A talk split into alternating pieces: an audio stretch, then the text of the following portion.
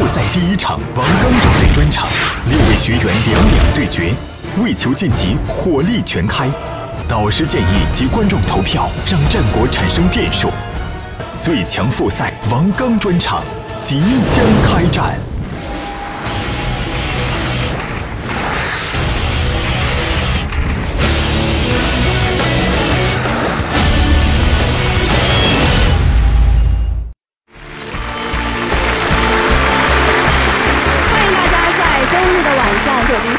视，这里是《精彩中国说》，再次欢迎你们，欢迎！说出你的梦想，让世界倾听大伙的声音。那大家可以关注《精彩中国说》官方新浪微博、官方微信，了解更多的节目和选手信息。您可以登录喜马拉雅 APP 收听节目的精彩音频，为喜爱的学员加油！接下来，让我们用最热烈的掌声，有请出王刚导师和他的六位战队成员，掌声有请！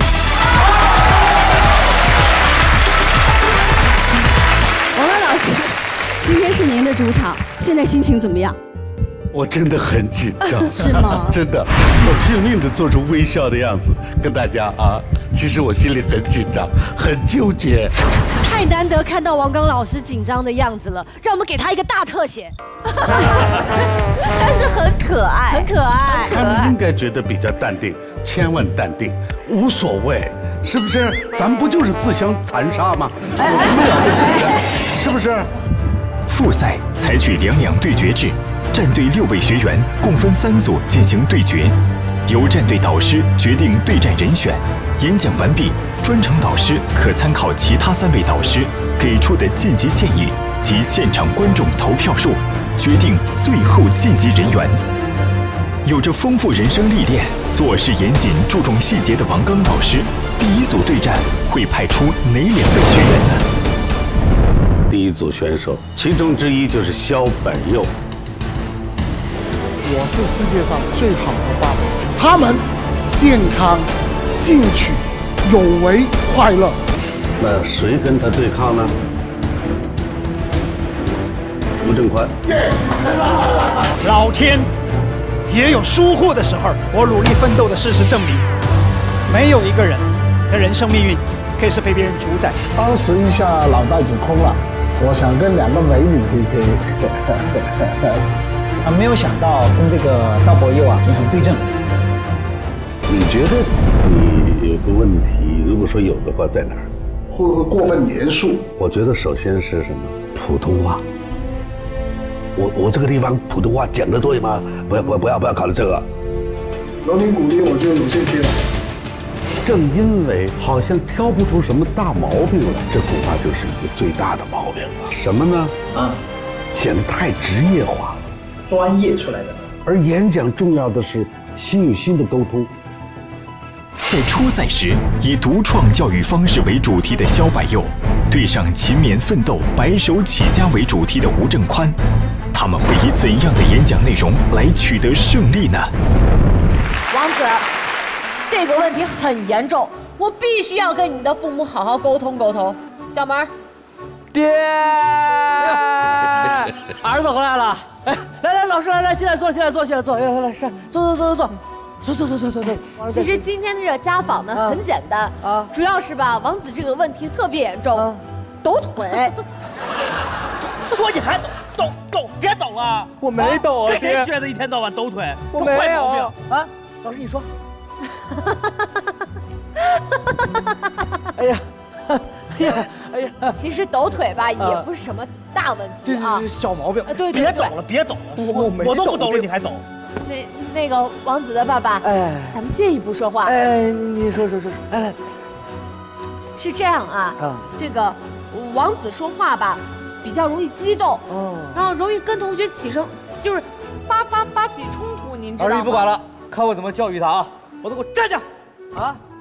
爸怎么跟你说的啊？一天到晚你能不能给爸省点心呢？啊！爸怎么教育你的？我没有啊，爹，不容易呀！我养不是停！不是，我就说一句啊，王子爸爸，父母呢是孩子的启蒙老师，言传身教很重要。我我先走了啊！老师你走你的，我教育他啊！王子不是我呀，你爸怎么给你我没有啊，爹。孩子一切的坏毛病，都是家长言传身教的。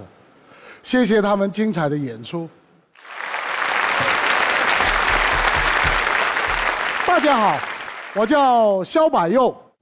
今天我借《精彩中国说》这个大舞台，和大家分享一下家庭教育的问题。家庭是每个孩子接触世界的第一站。家庭教育是每个孩子接受一切教育的开端。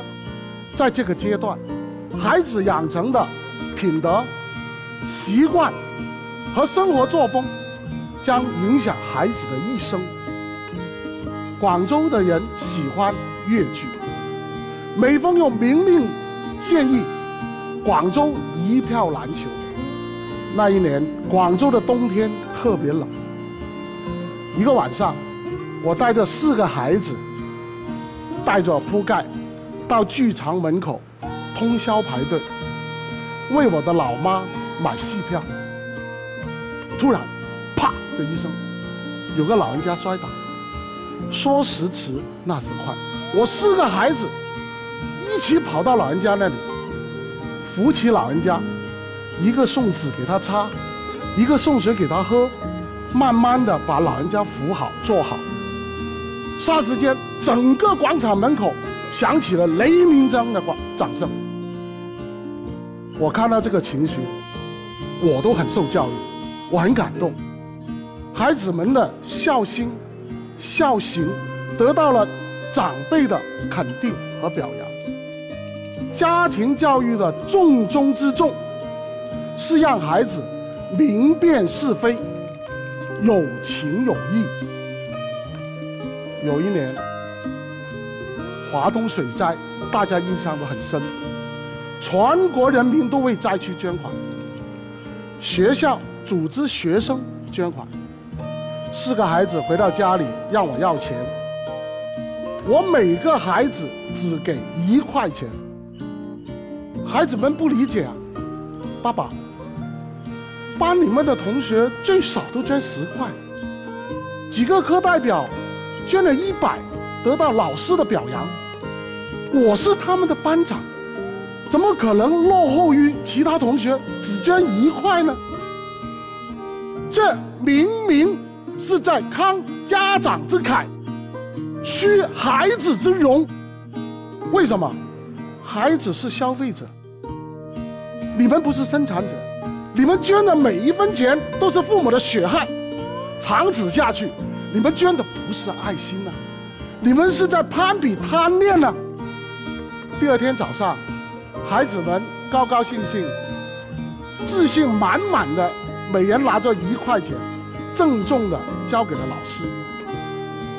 孩子们已经不需要再在乎别人怎么看他的眼光了，这是每一个孩子成长的很重要的一点。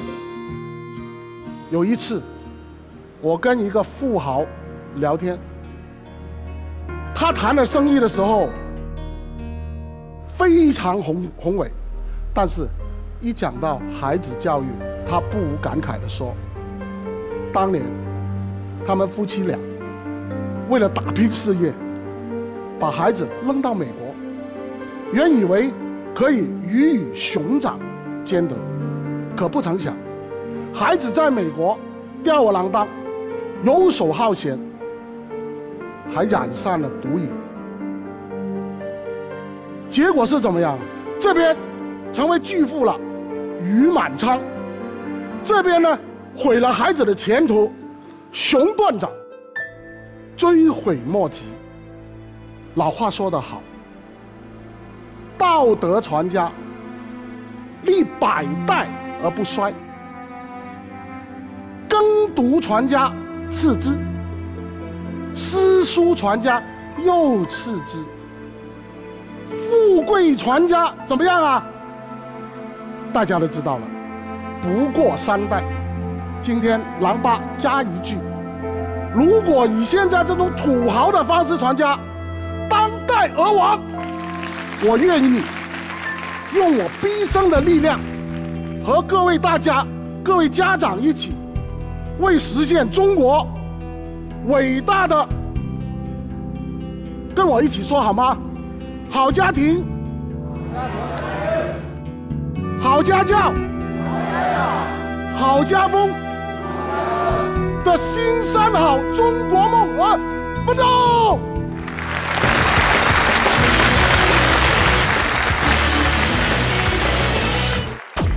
谢谢老师。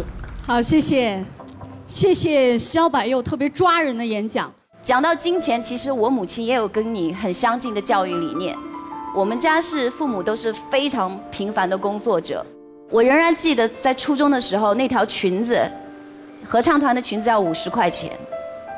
我跟妈妈说：“妈妈，因为我知道我们家境没有很好，我说我们合唱团要五十块钱的裙子。”我妈妈当时就说：“哦，你跟老师说，我工资还要过几天发。”他说：“你就晚一点交吧。”当时老师点名的时候，我就只能说：“我说老师对不起，我妈妈说工资没发，我可能要晚几天。”我脸都通红通红的，但老师就一句话都没说。哦，没有问题的，你你放宽心就好了。同学也没有嘲笑我的。等到几天之后，当我妈妈把钱交给我的时候，她告诉我说：“我知道你一定觉得很羞愧。我其实家里要为你挪出五十块钱，我们家可能有几顿饭都没有肉了。”但是妈妈早就给你准备好了，我为什么要故意晚几天？是要让你知道，金钱是我们每个人是用自己的努力辛辛苦苦赚来的，它不是说你可以随便轻易的去买到任何东西的。他给我的金钱教育这五十块，我记到现在。刚刚讲的这个一块钱的故事，其实在讲的就是我们不要去跟别人攀比，这种价值观是很珍贵的。其实父母对我们的教育是非常重要的。所以，虽然我还没有自己的孩子，但是我听到他的这个演讲，我会觉得每一个人都应该想的是，自己的孩子其实就是自己的翻版啊，特别的打动人。我相信今天我看很多今天在座很多年轻的观众朋友，好像也在有一种感悟，啊，从他们的表情上看。不是王刚老师，你给开头开了一个这么好的头，后面的选手真的哦，不压力很大，真的太有压力了。嗯嗯。谢谢狼爸的演讲。那么接下来，我们要有请出下一位演讲选手吴正宽，掌声有请。这里是大森林呢，哇，好有意思啊！大老虎，你是不是大老虎啊？哦，大老虎你好可爱呀！你不怕我吗？我怕你干什么呀？那没意思，你陪我玩会儿呗。哎，大老虎，大老虎，真是的，死神，你是不是死神？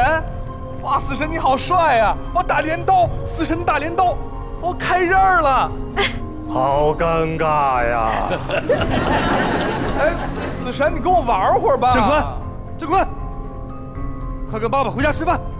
爸爸，快点。啊，爸爸好可怕啊！郑坤，啊，爸爸，正坤，正坤，这，就是我三十年前一直做的一个噩梦。各位老师好，观众朋友们大家好，我是吴正宽，我曾经是一个非常的懦弱、少言寡语的人。之所以会有这样胆小的性格。要从我七岁那年的夏天讲起。那个时候，在村口处有一座森林茂密的大山。有一天，趁着爸爸妈妈下地干活的时候，我就背起了我三岁的弟弟，悄悄地钻进了森林。树林的一切都是那么的新鲜。我十分的好奇，我一边走走，摸摸，看一看，不知不觉着就走进了丛林的深处。而这时，天色已经悄悄的黑了，在树林里面传出来令人毛骨悚然的声音，我开始害怕起来，跟在我后面的弟弟一不小心被树枝给绊倒了。他大哭了起来，那哭声在整个森林里面显得无比的响亮，我急忙捂住他的嘴，我怕引来野兽。就在这个时候，我看到不远处有一束光过来了，是爸爸来找我们了。我们平安无事的回到了家里，他爸爸气急了，他把我拉到床前，命令我跪下，然后竟然从床下拿出了一把十五公分长的刀，他说要杀了我。那个时候只有七岁的我，整个人都吓傻了。那一夜之后，我可整个人。都变了。我不敢在上课的时候举手跟老师问问题，我害怕受到老师的批评。下课了，我不敢跟同学去玩耍，我怕受到歧视。我不敢去追求漂亮的女孩，我怕自己不配。在公司里面，我不敢去展现。我的能力，我怕受到领导的责罚。我的人生就是在这样一种没有价值感的气氛中笼罩着。说实话，我恨我的父亲，因为是他把我的人生变成这样的。二零一一年，我在澳大利亚的沙滩上面跑步，在后面。一辆从后面驶来的车，把我一下撞飞了两米多远。就在迷离之际，我听到有人说：“完蛋了，他满身是血，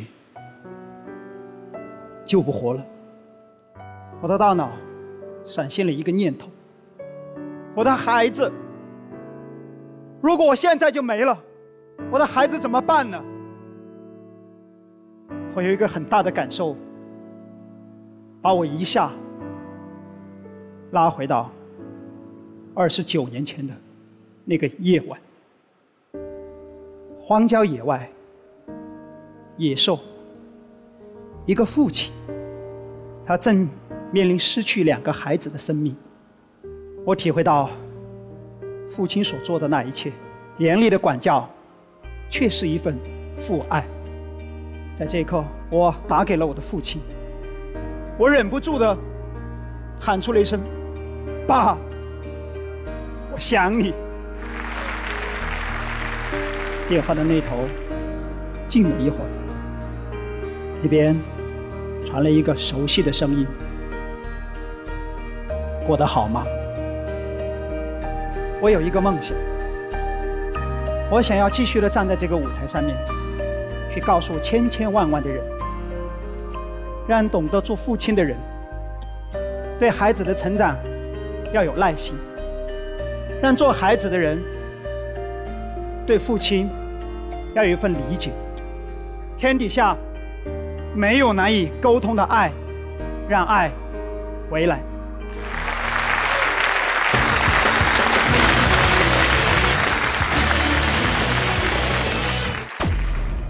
很多家长会保持着一种，因为我爱你，所以我想对你怎么样就怎么样，这是不可以的，你知道吗？然后长大了你就会理解我，这也是不可以的。父母真的不要小看，你有时候真的是一怒之间做的事情，会影响一个孩子一辈子的。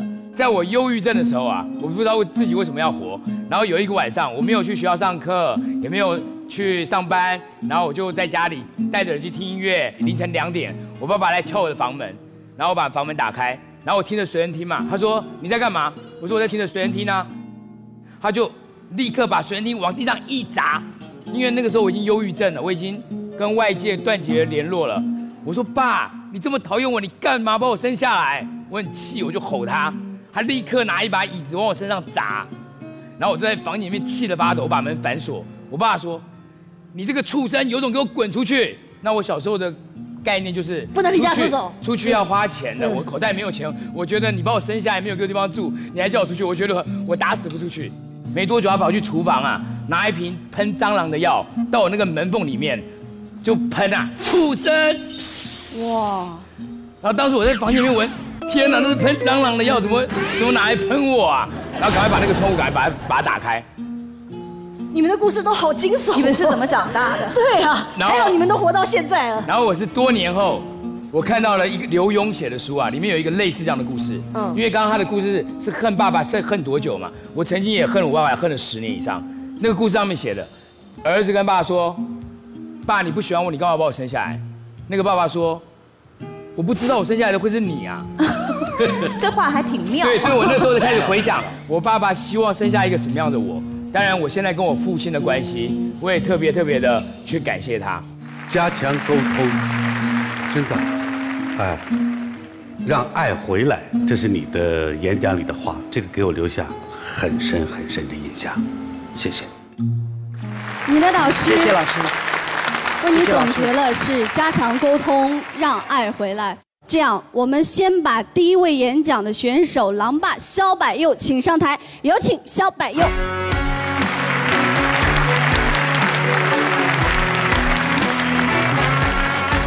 恭喜，讲得很好，讲得很好。王华老师，你现在心里已经有底了吗？就是两个要留谁，要走谁？我还怎么办没有最后的确定，我还要听听观众的意见。现场一百位大众评审，我们做好准备。如果选择肖百佑的话，请按一号键；吴正宽，请按二号键。请选择。你们的投票呢，会影响到我们导师的选择。这边呢，毁了孩子的前途，熊段长追悔莫及。我打给了我父亲，我忍不住的喊出了一声“爸”。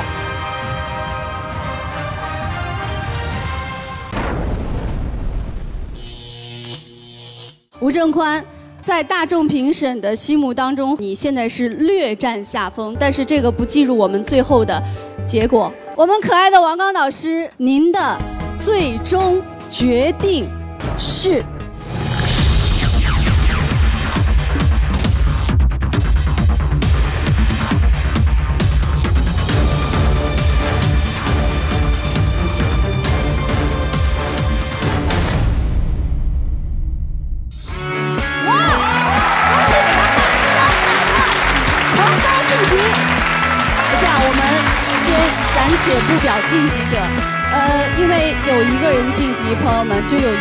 相对的要离开精彩中国说的舞台。吴正宽，我想跟大家说的是，在我的人生中啊，处处都是舞台，因为我想，这是一个我人生的使命。无论在以什么样的形势下，还是在以什么样的时候，我的使命之路永不止步，爱会回来的。在生活中相见。